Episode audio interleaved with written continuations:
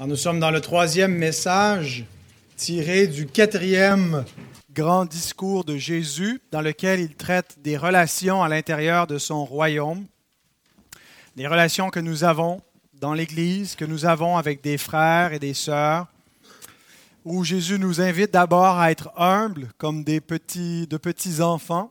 C'est ce que nous venons de chanter, qu'ils aient tous le même cœur, alors, les enfants qui doivent avoir le cœur euh, soumis à l'Évangile, euh, ce n'est pas que les, enfants d'âge parmi nous, mais c'est nous tous qui devons leur ressembler sous cet aspect. Il nous invite à faire attention pour ne pas scandaliser les enfants du royaume et aujourd'hui, il nous invite à ne pas les mépriser. Donc, euh, ce discours commence en raison de l'orgueil qui anime les disciples qui, chemin faisant, se demandent qui est le plus grand dans leur royaume, qui est le plus grand parmi eux finalement. Et la réponse de Jésus, c'est qu'ils doivent devenir humbles comme de petits enfants. Arrêter de se voir grands, mais se voir petits, se voir faibles, se voir vulnérables, dépendants. Jésus enseigne de plus que ceux qui euh, veulent être grands ont tendance à marcher sur les petits, à n'en faire aucun cas, à ne pas en prendre soin, et il avertit qu'il y a des conséquences pour ceux qui vont avoir une telle conduite dans son royaume. Ceux qui vont faire du mal à son Église et au moindre de ses disciples, Jésus va les amener en jugement. Et il dit, il vaudrait mieux pour de telles personnes qu'ils se jettent dans le fond de la mer avec une pierre accrochée à leur cou que le châtiment éternel qui leur est réservé. Et donc, nous avons vu la semaine dernière que nous devons veiller sur notre cœur. Euh, on peut être, oui, victime de euh, cet assaut qui vient souvent de l'extérieur, le monde qui attaque les disciples de Christ, qui méprise les petits qu'il a rachetés et qui, qui essaie de les scandaliser en les éloignant d'eux. Mais nous-mêmes, devons prendre garde à notre propre cœur qui peut être une occasion de chute.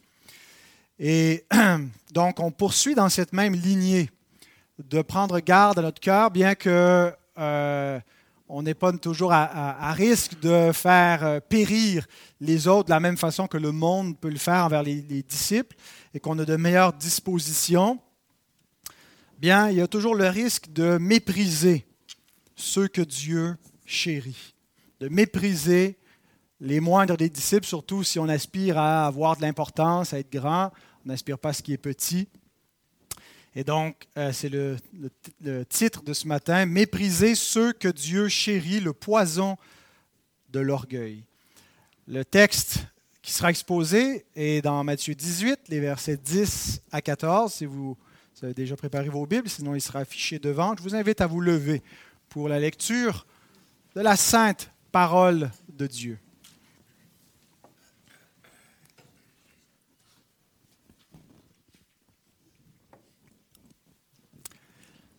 Gardez-vous de mépriser un seul de ces petits. Car je vous dis que leurs anges dans les cieux voient continuellement la face de mon Père qui est dans les cieux. Car le Fils de l'homme est venu sauver ce qui était perdu. Que vous ensemble, si un homme a cent brebis et que l'une d'elles s'égare, ne laisse-t-il pas les 99 autres sur les montagnes pour aller chercher celle qui s'est égarée? Et s'il la trouve, je vous le dis en vérité, elle lui cause plus de joie que les 99 qui ne se sont pas égarés. De même, ce n'est pas la volonté de votre Père qui est dans les cieux qu'il se perde un seul de ses petits. Demandons au Seigneur qu'il puisse illuminer notre, euh, notre cœur et notre intelligence par sa parole et son esprit. Seigneur, nous te prions que tu puisses te révéler à nous ce matin, que tu puisses débusquer dans nos cœurs l'orgueil qui s'y cache, l'arrogance, les euh, sentiments, Seigneur, de, de prétention qui nous amènent parfois à mépriser les autres, mépriser ceux que qu'on estime plus petits, qu'on estime avoir moins d'importance que nous, ceux qui sont différents. Et Seigneur, que tu puisses nous humilier par ta parole et nous amener à ressembler à Christ, qui était humble au point de sacrifier sa vie pour des gens méprisables par nature, mais il l'a fait par amour. Seigneur, qu'on puisse lui ressembler et que tu puisses faire cette œuvre, ce ministère parmi nous ce matin, par l'efficacité de ta parole vivante et de ton esprit qui agit par elle. Et c'est au nom de Jésus, notre Sauveur, que nous te prions. Amen. Vous pouvez vous rasseoir? Il y a un seul impératif dans notre passage qui est au verset 10, un seul verbe qui est conjugué à l'impératif. Gardez-vous de mépriser un seul de ces petits. Alors on va passer un peu plus de temps, euh, même sur ce, seul bout de verset, qui comparativement plus petit que le, reste du passage, mais qui sert un peu à illustrer ce qui nous est donné ici comme ordre. Donc on va se concentrer sur cet impératif. Gardez-vous de mépriser un seul de ces petits. Le texte original, le, verset, le, verbe qui est utilisé nous parle non pas de se garder, mais de voir. Voyez, littéralement, ça serait comme ça qu'on devrait le traduire. Voyez à ne pas mépriser un seul de ces petits. Alors, c'est comme si Jésus finalement nous invite à repérer le mépris qui peut être dans nos cœurs et dans nos pensées, et à s'en garder, à faire attention. Voyez à ce que ça ne se retrouve pas en vous et examinez-vous vous-même. Et le fait que le verbe est conjugué à l'impératif présent, euh, l'impératif présent dénote une activité qui est continue. Pas seulement l'impératif aoriste, c'est quelque chose de ponctuel, quelque chose qu'on fait définitivement, mais l'impératif présent, c'est une action qui est continue. Alors, on n'arrivera pas à un stade de notre vie où on ne sera plus à risque de mépriser les autres. Toute notre vie, nous allons devoir veiller, nous surveiller, surveiller nos cœurs et nos pensées, parce que nous sommes, nous avons tendance à mépriser en raison de l'orgueil et du péché rémanent qui est en nous. Alors j'ai trois questions pour euh, élaborer euh, cet impératif, cette exhortation. Qui méprisons-nous? Comment méprisons-nous? Et que fait notre mépris? Qui méprisons-nous? Comment méprisons-nous? Et que fait notre mépris? Alors, qui méprisons-nous? J'ai mis cinq catégories de personnes auxquelles j'ai pensé que nous avons peut-être tendance, comme chrétiens, à mépriser. D'abord, ceux qui pêchent et qui s'éloignent de Dieu et de l'Église. Généralement, ceux qui font partie de l'Église, mais qui, en cours de route, tombent, s'en éloignent, s'éloignent du Seigneur, s'éloignent de l'Église. Jésus prévoit euh, une telle situation tout de suite après notre péricope, le prochain texte que nous allons voir, au verset 15, il dit, Si ton frère a péché, va et reprends-le. il ne nous parle pas d'un païen, de quelqu'un de l'extérieur qui aurait péché, mais d'un frère qui pêche, qui tombe, qui s'éloigne et on pourrait certainement avoir tendance à le mépriser. N'est-ce pas comme ça que parfois nous réagissons quand nos frères, nos sœurs pêchent, euh, nous les méprisons? Alors que Jésus nous dit, va et reprends-le. Condamner les autres sans d'abord aller, c'est mépriser. Les regarder de loin s'éloigner, pécher sans aller vers eux, sans chercher à comprendre qu'est-ce qui se passe, sans chercher à investiguer, sans chercher à, entrer en relation et les regarder simplement s'en aller, sans nous-mêmes aller et en les condamnant, c'est mépriser un frère. Aller sans reprendre, Jésus dit va et reprends-le. Aller pour écouter, aller pour manifester de la compassion, aller sans reprendre, sans exhorter, c'est le mépriser également. C'est mépriser l'âme de quelqu'un qui est en train de s'éloigner de Christ parce qu'on ne l'aime pas suffisamment, parce qu'on veut, on est complaisant, on ne voudrait pas lui faire de la peine. Alors on va, on se montre attentif, à l'écoute, mais on ne reprend pas parce qu'on dit on ne veut pas juger. Mais c'est mépriser. L'amour dit la vérité. Et amasser, quand on aime nos enfants, on les reprend. On ne les laisse pas suivre la, une mauvaise voie.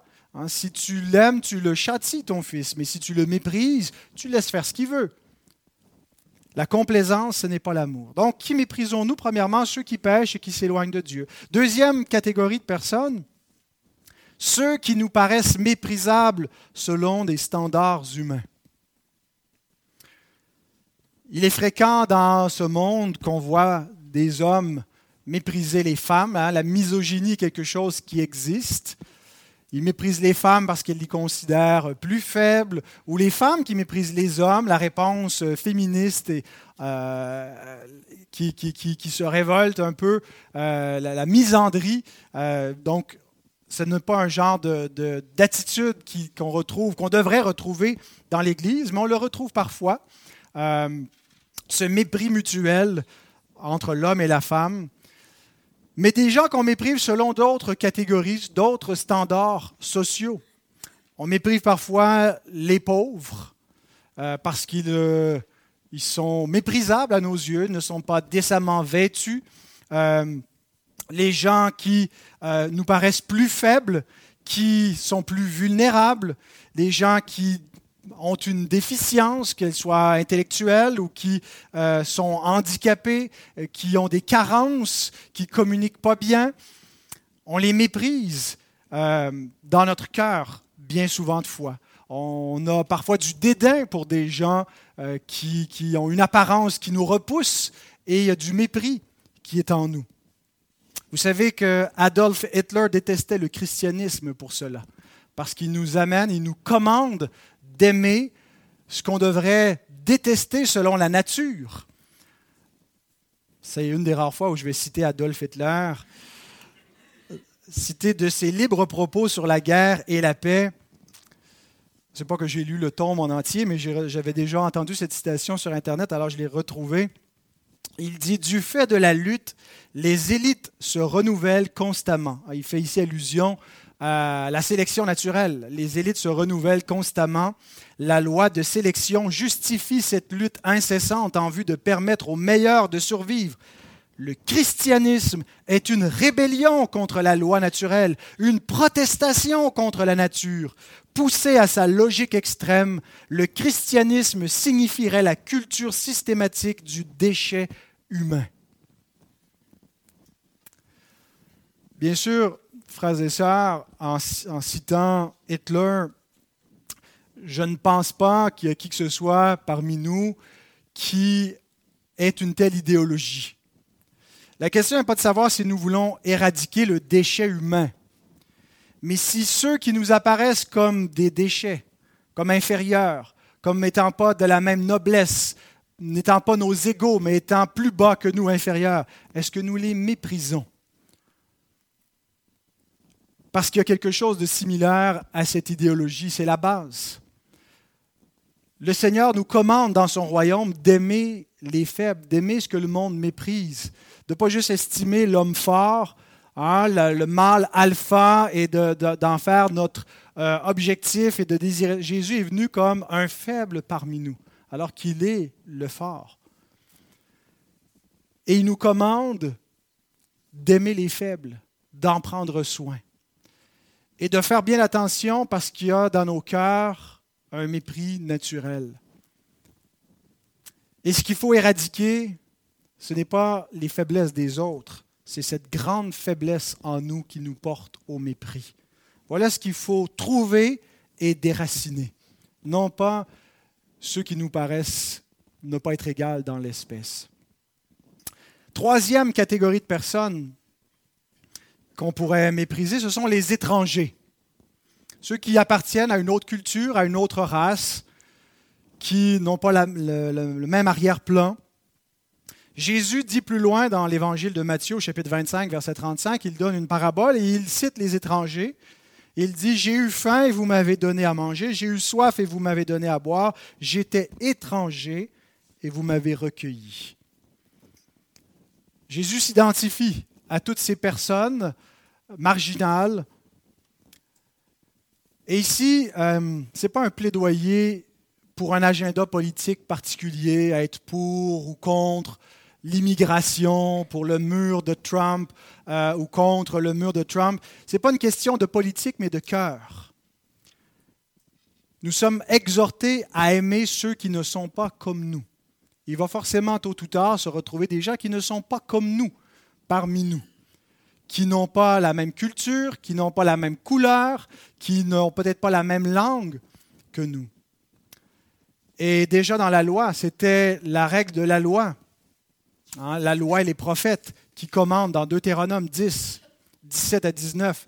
L'Éternel, votre Dieu, est le Dieu des dieux, le Seigneur des seigneurs, le Dieu grand, fort et terrible, qui ne fait point de favoritisme et ne reçoit point de présent. Dieu, lui, n'est pas impressionné par les, les statuts sociaux des hommes, qui fait droit à l'orphelin et à la veuve, qui aime l'étranger et lui donne de la nourriture et des vêtements. Vous aimerez l'étranger, car vous avez été étranger dans le pays d'Égypte. Dieu aime l'étranger, Dieu aime la veuve et l'orphelin et nous commande de faire pareil. Quatrième catégorie de gens que nous sommes parfois portés à mépriser, les enfants. Et justement, dans ce passage, Jésus prend un enfant en exemple. C'est un petit enfant qu'il place au milieu des disciples. Un peu plus loin, il va reprendre ces disciples qui méprisent les enfants au chapitre 19 lorsque des gens apportent leurs enfants. Pourquoi est-ce que les disciples méprisent les enfants? Parce qu'ils dérangent. Ils parlent pendant le sermon.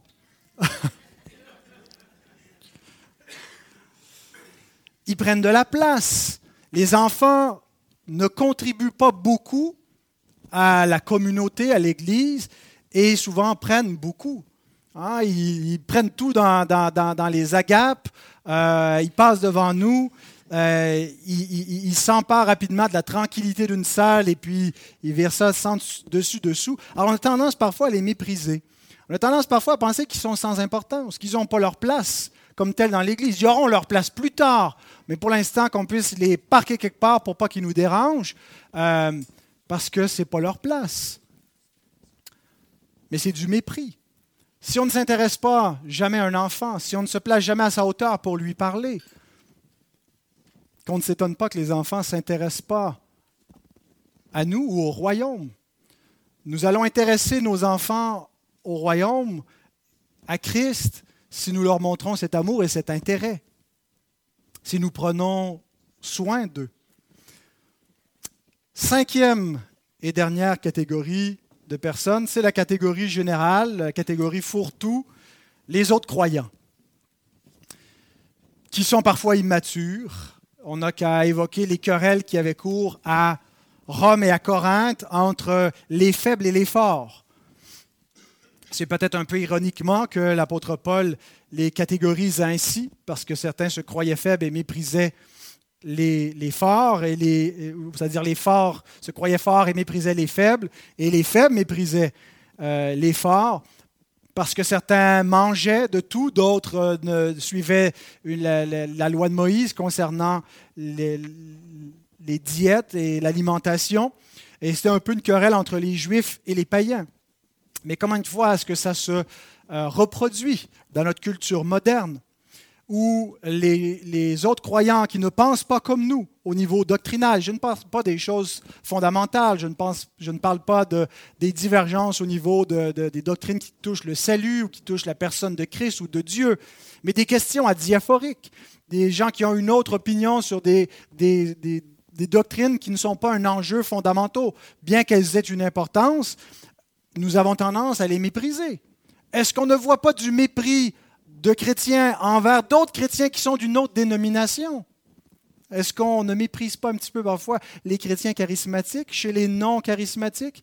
Et est-ce que le mépris n'est pas réciproque? Hein, les non charismatiques, ils n'ont pas l'esprit, eux, alors on les méprise, et vice-versa. Souvent, on se regarde, on se fait des clôtures et des murs, et puis on se méprise dans nos enclos respectifs ceux qui n'agissent pas comme nous, ceux qui sont plus près de nous, euh, dans le même enclos, mais qui n'agissent pas comme nous, qui n'élèvent pas leurs enfants comme nous, qui ne font pas comme nous, qui n'ont pas les mêmes façons de faire, qui ne s'alimentent pas comme nous, parce que bien sûr, nous, on a la bonne alimentation, et ceux qui ne suivent pas notre alimentation sans gluten et sans produits laitiers, parfois, on les méprise ou ceux qui ont justement cette alimentation qui nous tape sur les nerfs, on les méprise. Ceux qui n'ont pas la même hygiène de vie, qui n'emploient pas leur temps comme nous, qui ne font pas attention à leur santé, on les méprise. Ceux qui sont plus bénis que nous et qui le méritent moins que nous, on les méprise. Parce que la jalousie et l'envie nous portent au mépris.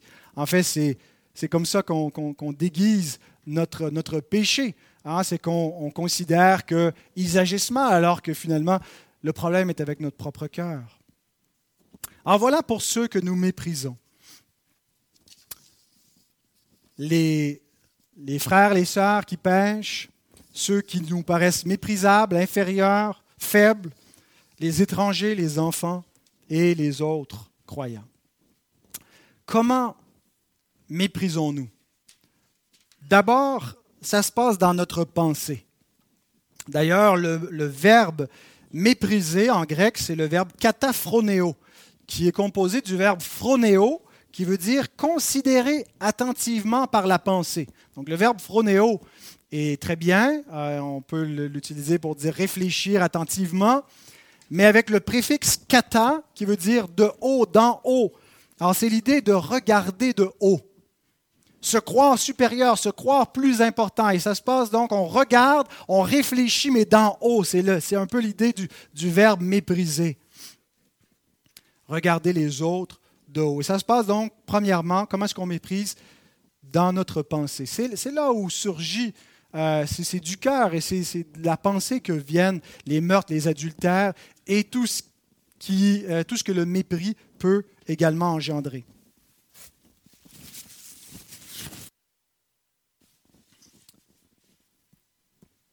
On ne pourra pas complètement empêcher le, nos cœurs de générer euh, une certaine dose de mépris.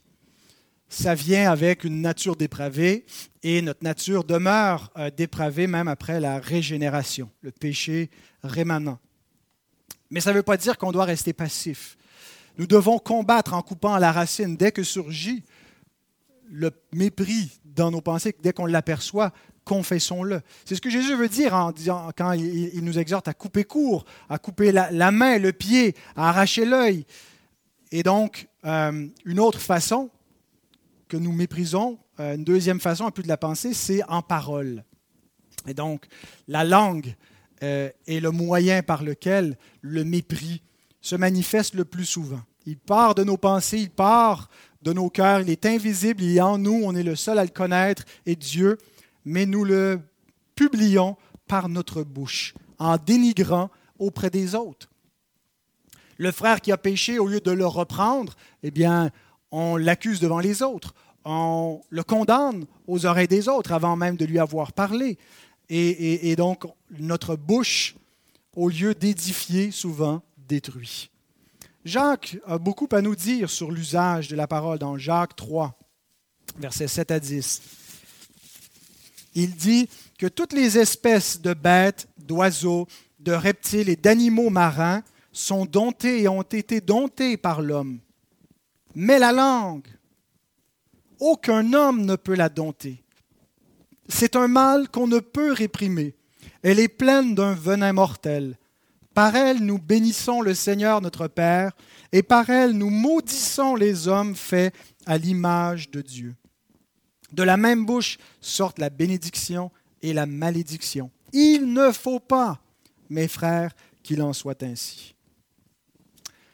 Donc, comment méprisons-nous En parole? Troisièmement, comment méprisons-nous Par la négligence, par omission ou par commission? En fait, ce n'est pas tout à fait vrai quand Jacques dit que personne ne peut dompter la langue. Il y en a qui ont tellement dompté la langue au point où ils ne parlent jamais à ceux qu'ils méprisent. Ils ont dompté leur langue et leur bouche est silencieuse, ils ne leur adressent pas la parole. Ils n'ont pas envie leur adresser la parole. Ils n'ont pas envie de les connaître. Ils n'ont pas envie d'entretenir des liens avec eux. Alors ils ne leur parlent pas. Alors nous négligeons euh, ce que nous sommes commandés à faire, d'aimer notre prochain, d'entretenir des liens fraternels avec tous les membres du corps de Christ. Mais certains ne veulent pas développer de liens, ne les invitent ni ne les visitent, ceux qu'ils méprisent, et ils négligent de pratiquer tous les efforts nécessaires pour surmonter l'orgueil, le mépris, le dédain, le refus de sacrifier euh, notre liberté lorsqu'elle cause scandale et parce qu'on méprise la conscience des autres et qu'on ce qu'on néglige, c'est au niveau de nos actions, de notre attitude. Donc voilà, ce qu'on ne fait pas ou ce qu'on décide de faire par nos actions, c'est une autre façon que nous manifestons le mépris. Et quatrièmement, par notre condescendance. Alors, que veut dire la condescendance? C'est une bienveillance teintée de mépris, une attitude hautaine. Vous savez, quand on est fier d'avoir notre pauvre de service pour se donner bonne conscience, lorsqu'on espère que les autres remarquent notre humilité, notre humanisme pour secourir la veuve et l'orphelin, pour parler avec ceux que la chair dédaigne naturellement, mais pas nous. Ah, ça, c'est il y a un terme en anglais, on appelle ça le, virtue signaling, où on, manifeste notre vertu sur les réseaux publics. Regardez comme je, suis une bonne personne et on montre ce qu'on fait. Euh, si on est plus subtil et un peu plus humble, on ne se rend pas jusque-là et parfois même on, on laisse faire, on renonce à la gloire des hommes, on va faire les choses secrètement.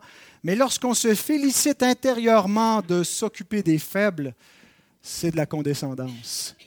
Lorsqu'on fait des distinctions et qu'on se dit, ouais, je suis une bonne personne d'avoir visité un tel, une telle, d'avoir pris du temps, d'avoir donné de l'argent. Jésus dit, quand tu donnes, que ta main droite ne sache pas ce que fait ta main gauche. C'est de le faire un peu à l'insu de soi-même, sans se féliciter soi-même. Le mépris est profondément enraciné en nous, on ne s'en débarrassera pas facilement. Mais lorsqu'on constate, lorsqu'on arrive et qu'on dit, ben, il ne reste que la condescendance à traiter, euh, traitons-la également et confessons-la devant le Seigneur, parce qu'elle surgit du même cœur orgueilleux. Troisième question, après avoir demandé qui méprisons-nous, comment méprisons-nous, que fait notre mépris? Et ce n'est pas que fait notre mépris sur nous-mêmes, mais qu'est-ce qu'il fait aux autres, aux gens que nous méprisons? Jésus nous le décrit juste avant et juste après cette exhortation. Juste avant, il nous en a parlé dans le danger de scandaliser l'un de ses petits. Nous avons tendance à scandaliser les gens que nous méprisons, à être un piège pour eux, à leur faire du mal, à être un obstacle. Et juste après, Jésus décrit que nous avons tendance à les faire, à les faire s'égarer ou périr. Quand il dit d'une brebis qui s'égare, le verbe est conjugué au passif. C'est quelque chose qui lui arrive, qu'elle subit. Elle se fait égarer. Ou quand il dit un frère qui périt, euh, ce n'est pas la volonté de Dieu qu'un seul de ses petits périsse. Également, euh, ça peut être par notre faute. Donc, c'est synonyme, scandaliser, faire s'égarer, faire périr. Cette semaine, euh, j'ai reçu un message d'une sœur de France qui avait écouté le message de la semaine dernière et qui m'a euh, écrit parce qu'elle vivait beaucoup de culpabilité suite à ce message en ayant, s'étant remémoré une situation dans une ancienne église qu'elle fréquentait, une église qu'elle a qualifiée de raciste. Et elle dit que son, son garçon avait un ami euh, martiniquais qui euh, venait à l'église avec lui, puis qu'on lui a rapidement fait comprendre qu'il n'était pas le bienvenu. Probablement, il n'avait pas la bonne couleur, la bonne culture euh, pour pouvoir faire partie de cette église-là. Et elle dit, ben, à cette époque, on n'a pas trop réagi, on n'a pas trop rien fait. elle dit, mon garçon, éventuellement, s'est fait baptiser et plus tard, il a réalisé qu'il y avait du racisme dans cette église, qu'il y avait du mépris pour les petits du royaume. Et son fils a rejeté la foi. Il s'est rebellé euh, contre Dieu, contre le Seigneur, à cause de cette Église qui a été en scandale. Et donc, euh, elle me partageait cela. Euh, je lui ai dit, je ne pense pas que vous soyez vous-même responsable, coupable de cela. L'Église portera la responsabilité, mais qu'est-ce qu'elle peut faire maintenant, qu'est-ce qu'elle doit faire pour son fils, pour l'ami de son fils s'il peut être retrouvé? Mes frères et sœurs, réalisons que le mépris des chrétiens mène des âmes à la perdition.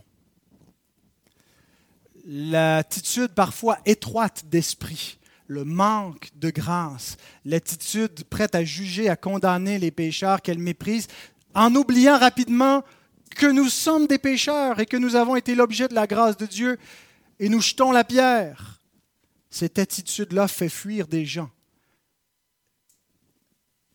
et mène des âmes à la perdition. Elle fait du tort au dehors de l'Église du Christ, mais aussi parfois à l'intérieur. Parce que ce même mépris qui empêche des gens d'entrer dans la bergerie blesse et fait tomber d'autres qui sont dans la bergerie. Des âmes rachetées par le Christ. Paul écrit aux chrétiens de Rome au chapitre 14, verset 15. Mais si pour un aliment ton frère est attristé, tu ne marches plus selon l'amour. Ne cause pas par ton aliment la perte de celui pour lequel Christ est mort. C'est le même verbe qui est employé au verset 14. La perte d'un de ses petits. Veillez à ce que votre liberté ne soit pas plus importante que les autres. Parfois, on aime tellement notre liberté, on aime tellement euh, ce qu'on aime qu'on n'est pas prêt à le sacrifier quand ça peut scandaliser ou déranger ou choquer les autres, être une occasion de chute pour eux. Qu'est-ce que nous montrons sinon que du mépris pour les plus petits, pour les plus faibles, et un amour pour soi-même, un refus de renoncer à soi? Et donc nous scandalisons. Voilà ce que fait le mépris. Voilà comment il éloigne des gens de Christ. Voilà comment il blesse ceux qui sont à Christ et les fait tomber. Ce qui nous amène à la deuxième partie de ce message. Jésus donne trois raisons pour tuer le mépris. Trois raisons qui en sont une seule, somme toute. Cette raison ou ces trois, ce triple motif peut se résumer en nous amenant à réaliser ou à reconsidérer ceux qu'on méprise face aux anges, face au Fils de Dieu et face au Père. Matthew Henry résume ainsi l'argument de Jésus dans les trois raisons qu'il donne. Observez la gradation de leur accord. Les anges de Dieu sont leurs serviteurs, le Fils de Dieu est leur sauveur, et pour compléter leur honneur, Dieu lui-même est leur ami. Autrement dit, Jésus est en train de dire à ses disciples, qui croyez-vous être pour oser vous élever à un point que vous méprisez ceux que Dieu chérit? Pour qui vous vous prenez? Quand vous méprisez qui que ce soit, vous vous élevez dans votre cœur plus haut que Dieu parce que vous dites qu'il y a un standard plus grand que le standard divin pour juger des hommes et c'est mon standard. Quand nous méprisons ceux que Dieu chérit, quand nous refusons ceux que Dieu a accueillis, nous nous élevons plus haut que Dieu. Nous nous prenons pour Dieu. Bien sûr, il n'y a personne qui consciemment se dit cela, mais c'est ce que notre attitude dénote. Et c'est ça que fait le poison de l'orgueil. Rappelons-nous d'un certain archange qui voulait élever son trône plus haut que celui du Très-Haut. Il a été précipité bien bas. Le poison mortel de l'orgueil. Dieu résiste aux orgueilleux, mais il accorde sa grâce aux humbles. Donc ce triple argument commence par les anges, passe par le Fils et finit par le Père. Le verset 10 nous dit, Car je vous dis, que leurs anges dans les cieux voient continuellement la face de mon Père qui est dans les cieux. Il y a trois interprétations, il pourrait en avoir plus, mais trois euh, relativement décentes à ce verset. La première, euh, c'est que Jésus parlerait d'anges gardiens, que ce serait un texte preuve pour dire que chaque individu, à tout le moins chaque chrétien, a un ange gardien. Euh, C'était clairement pas une doctrine qui était établie, qui était véhiculée à l'époque du Nouveau Testament, euh, et c'est quelque chose qui est venu tardivement dans l'Église, et c'est un texte qu'on a utilisé pour justifier cela, mais euh, peut-être, mais c'est loin d'être certain. Je pense plutôt que Jésus est en train, la deuxième option, la deuxième interprétation, de nous parler des anges, de nous rappeler que les anges célestes sont au service des héritiers du salut, de tous les héritiers du salut, même de ceux qu'on méprise, des moindres d'entre eux. Notez que le mot ange d'abord est au pluriel. Alors, leurs anges, il ne parle pas d'un ange spécifique, d'un ange gardien par individu, mais les anges dans leur ensemble. Et c'est une doctrine biblique que les anges sont au service des héritiers, de tous les héritiers du salut. Hébreu 1, 14. En parlant des anges, ne sont-ils pas tous des esprits au service de Dieu, envoyés pour exercer un ministère en faveur de ceux qui doivent hériter du salut? Alors Jésus est en train de dire que la terre ne méprise pas ce que le ciel estime. Que l'être de poussière ne se croit pas supérieur au point de mépriser ceux que Dieu a mis ses, anges au service. Mais il y a une autre option, c'est que le mot ange ici pourrait signifier âme ou esprit.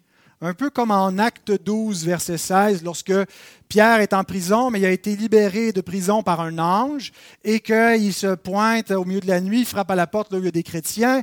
Euh, une servante, Rod, va ouvrir la porte. Euh, en fait, elle va voir à la porte, elle voit Pierre, mais au lieu d'ouvrir la porte, elle vient dire aux gens Pierre est là devant la porte. Puis là, les gens discutent entre eux. Non, c'est pas Pierre, c'est son ange.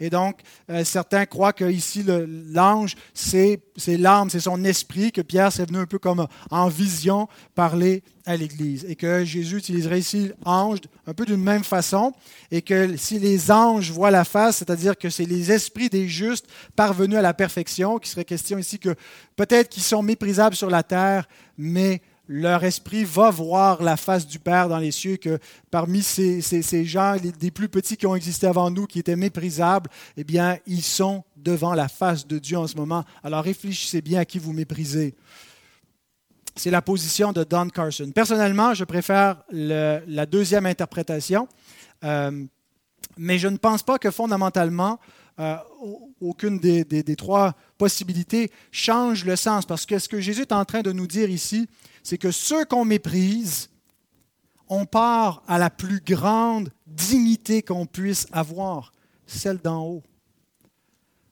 On ne doit plus juger ceux du royaume à partir des standards de la terre et d'un royaume déchu. Il n'y a plus ni homme, ni femme, ni juif, ni grec, ni esclave, ni libre.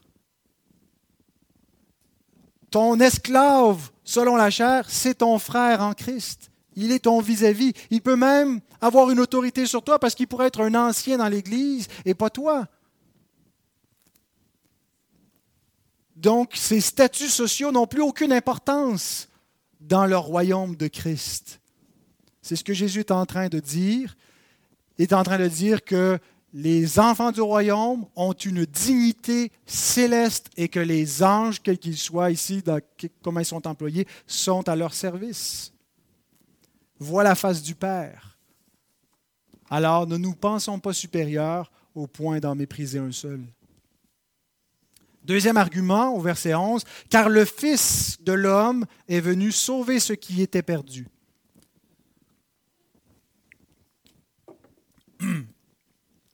Certaines versions n'ont pas le verset 11. Et dans certaines versions, il est entre crochets. Simplement parce que parmi les manuscrits les plus anciens, euh, on n'a pas ce verset. Il vient fort probablement de Luc 19, verset 10. Ça vient de l'histoire de Zachée, en parlant d'un petit qu'on méprisait un petit qu'on méprisait, mais que Christ chérissait, que Christ est venu chercher et sauver. Au terme de l'histoire de, de Zachée, Luc 19, 9 et 10, Christ Jésus lui dit, Le salut est entré aujourd'hui dans cette maison, parce que celui-ci est aussi un fils d'Abraham, car le Fils de l'homme est venu chercher et sauver ceux qui étaient perdus. Alors c'est possiblement comme ça que euh, un copiste aurait, euh, sur un manuscrit, inséré le verset de Zachée, peut-être qui était dans la marge pour donner une, une, glosse un peu explicative, renvoyer un autre texte, comme on a des systèmes de renvoi dans nos Bibles, et puis qu'un autre copiste l'aurait inséré dans le texte. Alors c'est pour ça qu'on a des spécialistes de la critique textuelle pour nous aider à reconstituer les manuscrits originaux qu'on ne possède pas, mais on a des, des, des milliers de copies de manuscrits. Et, euh, mais il y a certainement un parallèle à faire entre euh, euh, ce que Jésus nous dit ici et l'histoire de Zachée. Zachée était méprisé parce qu'il appartenait aux publicains et aux gens de mauvaise vie. Un collecteur de taxes euh, qui faisait mauvaise vie et qui fraudait des gens. Et Jésus est venu donner sa vie pour de tels voyous, pour de telles personnes effectivement méprisables, mais que le Christ n'a pas méprisé, qu'il a aimé. Et c'est intéressant lorsqu'on continue à lire, parce que les versets 12 et 13 font certainement partie du manuscrit original. Euh, et il y a un parallèle à faire encore avec, avec Zachée, euh, avec l'autre contexte dans lequel on retrouve cette parabole de la brebis qui s'égare. En Matthieu 18, 12 et 13, on lit Que vous ensemble? Jésus pose une question qui pense qu'il va être bien évidente pour les disciples, mais ils amène à réfléchir à la chose suivante que vous ensemble? Si un homme a cent brebis et que l'une d'elles s'égare, ne laisse-t-il pas les 99 autres sur les montagnes pour aller chercher celle qui s'est égarée? Et s'il la trouve, je vous le dis en vérité, elle lui cause plus de joie que les 99 qui ne se sont pas égarés. Alors, c'est pas. Euh, c'est une parabole. Euh, probablement qu'un berger ne laisse pas toute seule ses 99 brebis euh, pour aller en chercher une. Elles sont supervisées peut-être par d'autres sous-bergers qui vont les surveiller. Mais le point, ce n'est pas de, de s'attarder à ces détails de la parabole, c'est l'idée centrale qu'il y en a une qui s'égare, on ne la laisse pas s'égarer. Il ne la méprise pas pour dire, tant pis pour elle, il va la chercher et elle lui cause plus de joie, pas parce qu'elle a une, valeur inhérente plus grande, mais parce qu'elle lui a causé plus de soucis, puis après ça, il y a un plus grand soulagement. Un peu comme avec nos enfants, nos enfants qui, euh, qui, nous causent plus de soucis quand ils se replacent et qu'ils vont bien, nous causent une plus grande joie que ceux qui ne se sont pas égarés. Et ce n'est pas qu'on les aime moins, qu'on les aime plus. Euh, c'est relationnel, c'est circonstanciel. Mais là où je vais attirer votre attention, c'est en comparant le contexte, un autre contexte où Jésus donne la même parabole. Parfois, Jésus, Jésus est un prédicateur itinérant, donnait parfois le même enseignement à, différents moments. Et il a donné cette même parabole dans un contexte différent. En Luc 15, 3 à 7. Et dans ce contexte, c'était les pharisiens qui murmuraient parce que Jésus accueillait et mangeait avec les gens de mauvaise vie. Et dans ce contexte, Jésus parle aux gens du dehors. Maintenant, dans notre contexte, Jésus parle aux disciples, aux gens de l'Église, qui sont parfois semblables aux pharisiens. Et il leur dit essentiellement la même chose à ces deux catégories de personnes, aux pharisiens du dehors qui méprisent le Seigneur, qui accueille des gens dans, dans son royaume, et aux disciples du dedans. Il leur dit, vous manquez de grâce parce que vous ignoriez, vous ignorez ou vous oubliez votre besoin de grâce. Les pharisiens méprisaient les autres parce qu'ils ne savaient pas qu'ils étaient de la même nature que les autres. Ils ignoraient leur besoin de grâce. Ils se croyaient meilleurs devant Dieu parce qu'ils ne faisaient pas d'aussi grands péchés. Ils n'avaient pas une vie aussi dissolue. Mais ils ignoraient que toute leur justice était comme un vêtement souillé aux yeux de Dieu n'avaient aucune valeur et qu'il n'y avait rien d'agréable dans leur vie qui plaisait à Dieu, qu'ils étaient des pécheurs et en plus ils étaient remplis d'hypocrisie, ce qui faisait de leur péché quelque chose d'encore plus détestable. Mais Jésus dit aux disciples aussi qu'ils ont tendance si ce n'est pas d'ignorer, à tout le moins parfois d'oublier leurs besoins de grâce. Ceux qui ont besoin de la grâce et qui ont reçu la grâce doivent reproduire la grâce. Paul exhorte ces Romains qui se disputaient entre frères faibles et frères forts dans Romains 15, vers la fin de son épître au verset 7. Accueillez-vous donc les uns les autres comme Christ vous a accueillis pour la gloire de Dieu. Vous avez reçu la grâce, vous aviez besoin de grâce et vous en avez encore besoin. Alors si vous avez besoin de grâce, comment est-ce que vous pouvez en manquer envers les autres?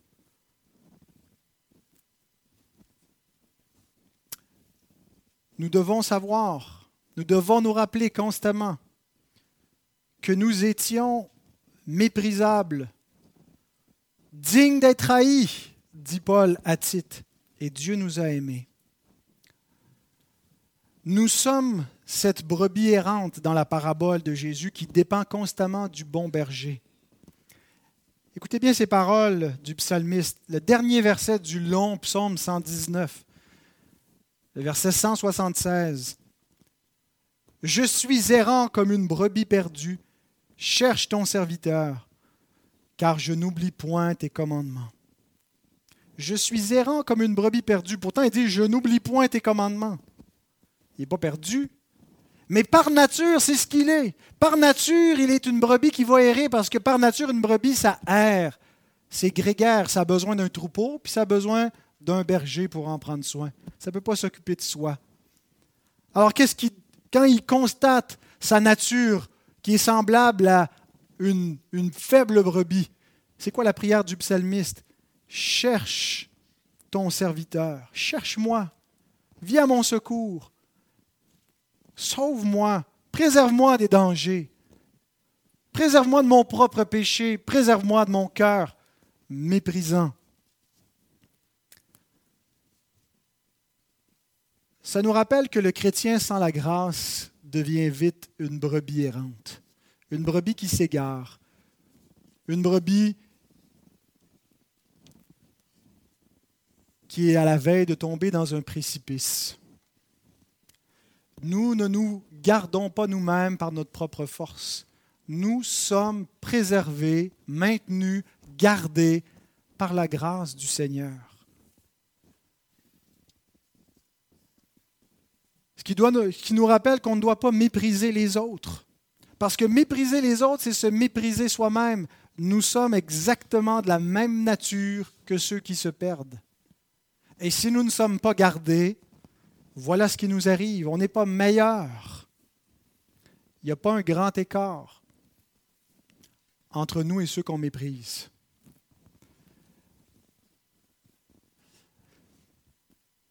Donc, le berger retrouve sa brebis. Il n'en perd aucune. D'ailleurs, c'est une promesse de l'Évangile qu'il ne perdra aucune de ses brebis. Elle lui procure plus de joie que les 99 autres. On pourrait être tenté de s'égarer volontairement pour provoquer la joie de notre berger.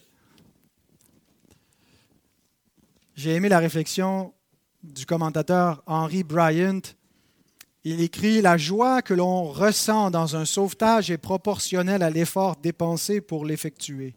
De la même manière, celui à qui une grande dette est remise aime plus que celui à qui on pardonne peu. Ce passage n'est nullement une excuse pour faire le mal afin qu'il en arrive du bien, s'égarer pour que le berger soit content de retrouver sa brebis. Il est plutôt un encouragement au berger donné à l'Église de ne rien négliger dans leurs efforts pour aider et supporter les brebis galeuses de leur troupeau.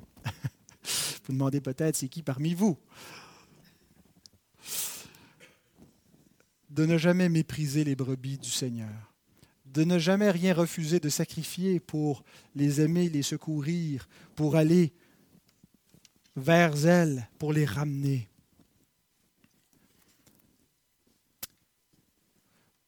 Et la troisième raison que Jésus nous donne est au verset 14, le Père. De même, ce n'est pas la volonté de votre Père qui est dans les cieux qu'il se perde un seul de ses petits. Ici, la volonté du Père euh, désigne la volonté morale de Dieu. On, distingue parfois entre la volonté morale de Dieu, c'est-à-dire ce qu'il nous euh, déclare qu'il veut qui arrive, ses commandements, et sa volonté décrétive, qui est secrète. Est-ce que c'était la volonté de Dieu que les frères de Joseph le livrent en Égypte? Ben, ce n'était pas sa volonté morale. C'était contre la volonté morale de Dieu. Mais est-ce que c'était la volonté décrétive qu'ils agissent ainsi? Bien oui, Joseph le confesse. Ce n'est pas vous qui envoyé ici, c'est Dieu. Donc il y a une distinction entre la volonté morale et la volonté décrétive de Dieu. Mais notre standard moral pour nous, ce n'est pas de euh, spéculer sur ce que sont les décrets de Dieu pour agir et dire tout est dans la volonté divine. Anyway. Mais notre standard, c'est la volonté morale de Dieu. La volonté morale, c'est notre devoir moral, ou comme le disent Davies et Allison, la volonté de Dieu concernant les petits et leur préservation devient un impératif pour le croyant. C'est notre impératif. Autrement dit, la raison ultime pour ne pas mépriser qui que ce soit et pour accueillir les petits, c'est la volonté de notre Père. Si nous ne trouvons pas assez de motivation en nous pour faire le bien parce que c'est bien, ben, ultimement, faisons-le parce que Dieu nous le commande. Pour l'impie, ça ne représente aucune motivation. L'impie ne sera pas gêné, ne sera pas motivé par le verset 14. Ça ne le motive pas de devoir aimer ce qui méprise, simplement parce que le Père lui commande. Mais pour l'enfant de Dieu, c'est le motif suprême. Il ne peut pas vivre tranquille tout en sachant qu'il déplaît à son Père. Il ne peut pas continuer à entretenir le mépris. Il doit le combattre, il doit le confesser. Il doit chercher une façon de l'éradiquer. Il doit passer par-dessus ses standards et ce qu'il bloque pour être capable d'accomplir la volonté de son Père, qui est d'aimer le moindre de ses frères. Terminons avec ce verset Colossiens 3, 23, qui nous donne notre euh, motif notre motif suprême pour agir vis-à-vis des autres, de ceux du royaume en particulier, mais de tout homme de façon générale. Colossiens 3, 23. Tout ce que vous faites, faites-le de bon cœur, comme pour le Seigneur et non pour des hommes. Voilà le seul antidote contre le poison de l'orgueil. La seule chose qui nous délivre dans nos relations, qui nous délivre de l'amour du moi, de l'orgueil et du mépris, c'est l'amour pour Christ. C'est lorsqu'on réalise combien il s'est abaissé pour nous, lorsqu'on réalise combien il est noble et qu'il il en vaut la peine, et qu'on peut traiter tout homme en regardant au travers de nos prochains Christ, en voyant tout homme comme si c'était Christ et en cherchant à l'aimer, à le servir. Que le Seigneur nous donne non seulement de comprendre ces choses, mais de les mettre en pratique. Prions. Notre Dieu, ta parole nous invite à confesser le mépris qui est dans nos cœurs. Nous ne voulons pas sortir d'ici en disant le chapeau ne me fait pas, ce n'est pas pour moi. Nous méprisons les autres, Seigneur, et en cela nous sommes méprisables. Et nous voyons, Seigneur, combien tu es bon, toi qui ne méprises pas ceux qui méprisent, qui aime ceux qui haïssent, qui pardonne ceux qui s'endurcissent. Ah Seigneur, il n'y a que ta grâce qui peut changer nos cœurs. Nous te prions de pardonner notre péché de mépris et de changer nos entrailles en en faisant des entrailles de miséricorde, de grâce, d'humilité, de douceur. Aide-nous à mettre en pratique tout ce discours de Christ dans nos relations, dans cette Église et avec tous nos prochains, pour ta gloire. Amen.